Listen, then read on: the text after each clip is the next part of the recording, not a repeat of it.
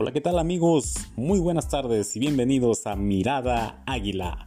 Hoy tendremos para ustedes el análisis del partido América contra Puebla y su posible alineación contra el Querétaro. Iniciamos. El América sigue mejorando en la parte baja a pesar de la ausencia de Bruno Valdés y de que Jorge Sánchez no pasa por su mejor momento. Pero por increíble que parezca, Emma Aguilera fue de los mejores en la cancha. Santi Naveda sigue mejorando, a pesar de la falla que tuvo frente al arco. Chucho López lo hizo bien, cumplió a secas. Leo Suárez y Córdoba están dejando mucho que desear.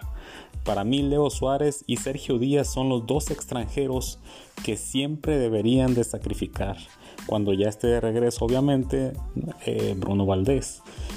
Mauro Laines también creo que está reprobado en este partido tuvo un buen desborde y un centro, pero nada más. Y eso es lo que le pide mucho Santiago Solari, que desborde, que llegue a línea final y que mande el centro.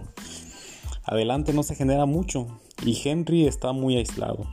Lo de Roger, ahí va poco a poco. Calidad tiene, eso no hay duda. Y aquí lo hemos dicho. Pero ha quedado tantas veces a deber que aún no se la compro.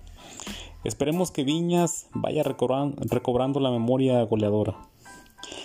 Bueno, empezamos con el siguiente tema, posible alineación para este sábado.